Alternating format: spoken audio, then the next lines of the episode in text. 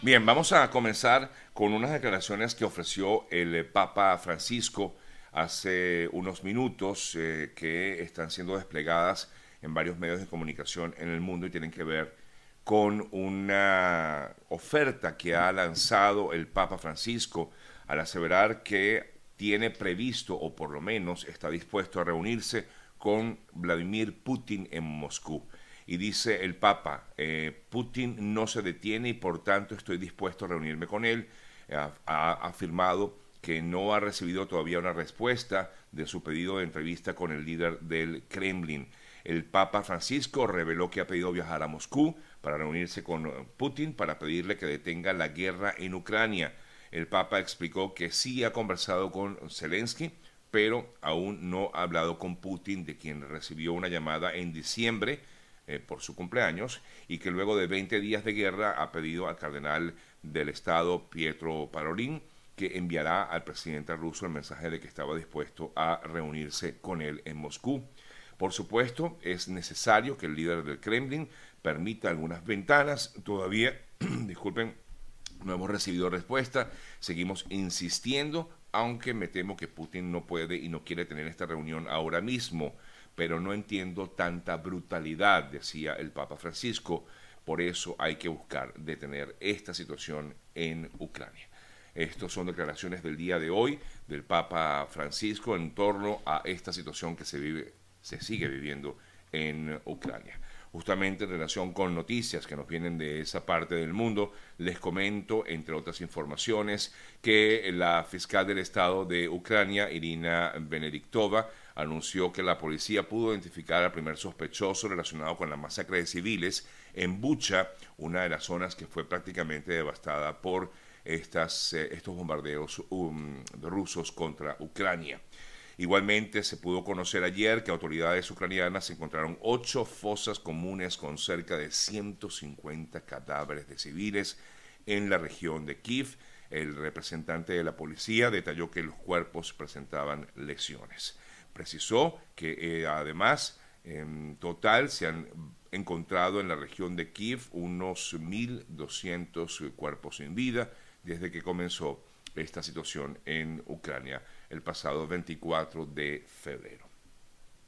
Cambiamos el tema porque otras noticias importantes se dieron en el día de ayer relacionadas con Venezuela y sobre todo con unas declaraciones, o mejor dicho, sí, unas declaraciones que dio Anthony Blinken como secretario de Estado norteamericano.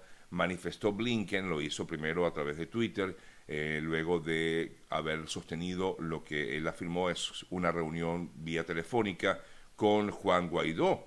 Eh, Blinken dijo que tuvo una llamada telefónica con Guaidó a quien le reafirmó el apoyo de Estados Unidos a la restauración de la democracia en Venezuela. Y dijo textualmente, eh, Blinken, perdón, sí, Blinken, hablé con Guaidó para reiterar el apoyo, reiterar el apoyo de Estados Unidos al pueblo venezolano en su búsqueda para restaurar la libertad, la democracia y la prosperidad en Venezuela. Seguimos comprometidos con el éxito de las negociaciones lideradas por Venezuela como mejor camino para un retorno pacífico a la democracia. Esto quiere decir que Estados Unidos continúa buscando como el lugar que haya una mm, negociación, unas conversaciones entre el régimen de Maduro y la oposición.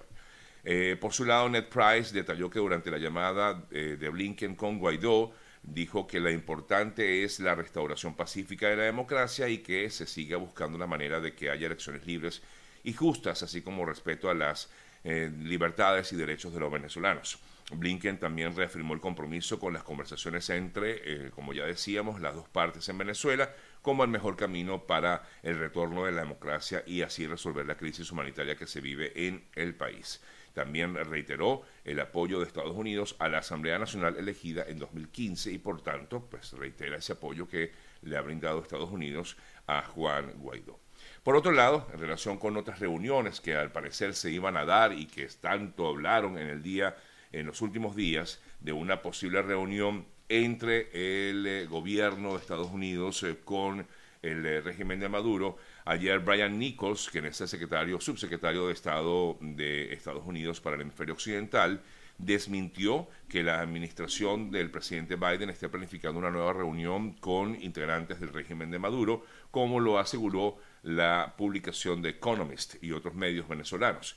Según un artículo publicado hace unos días, este encuentro estaría planificado para realizarse en Trinidad a fin de evaluar un posible alivio de las sanciones petroleras. Se habló muchísimo de esto, se rumoró muchísimo acerca de este tema, de una posible reunión entre el gobierno de Biden y el régimen de Maduro, pero dijo eh, en el día de ayer Brian Nichols, que fue el encargado de dar a conocer esta información, que no, que no va a haber esta reunión, dijo enfáticamente Nichols en una entrevista que le dio, por cierto, a la cadena NTN 24 en Colombia. El alto funcionario estadounidense reiteró que el interés de Estados Unidos es promover un retorno, ha insistido él también, en un retorno a la negociación en México. Es importante y por tanto también la liberación de los estadounidenses detenidos en Caracas es una de las, eh, digamos, uno de los empeños eh, que ha tenido eh, sobre este tema el gobierno de Estados Unidos, la razón por la cual en todo caso quieren buscar algún tipo de acercamiento con el régimen de Maduro. Pero, repito, ha afirmado Brian Nichols, se desmiente a The Economist y a otras publicaciones y asegura que Estados Unidos no va a participar en ninguna reunión con funcionarios del régimen venezolano. De hecho, así lo habría manifestado en el día de ayer, como ya les comentaba, con, el, em, eh, con la cadena NTN 24.